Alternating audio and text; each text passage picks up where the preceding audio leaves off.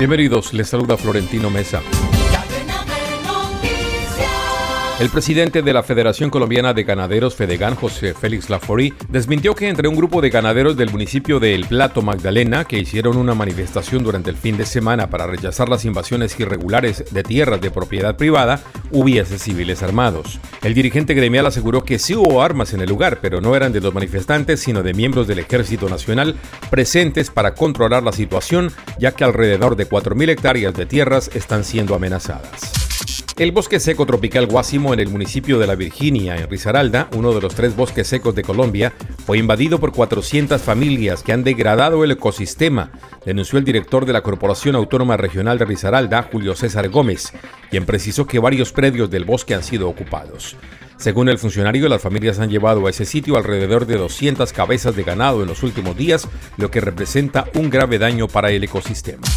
El gobernador de Cundinamarca, Nicolás García, anunció una inversión inicial de 20 mil millones de pesos para comprarles las cosechas directamente a los campesinos del departamento.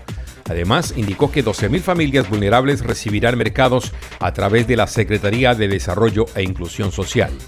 Las transacciones serán desarrolladas a través de la Agencia de Comercialización e Innovación del departamento. Consiste en la compra directa al campesino para su distribución sin intermediarios, tal como lo dicta el programa.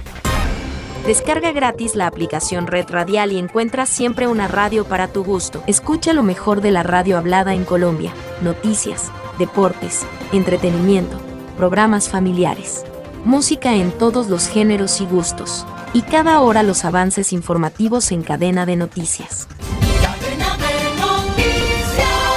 Descarga ya la aplicación de la red radial disponible en Google Play Store y lleva la mejor radio en tu celular.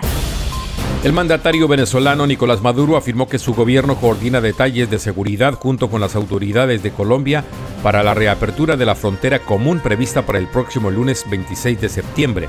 Maduro sostuvo que su ministro de Defensa, Vladimir Padrino López, ya ha entablado comunicaciones con su homólogo colombiano Iván Velázquez para coordinar los planes de seguridad que permitan el combate de bandas criminales que le hacen la vida pesada, aseguró, a los ciudadanos que viven en la región fronteriza. Volveremos con más en Cadena de Noticias.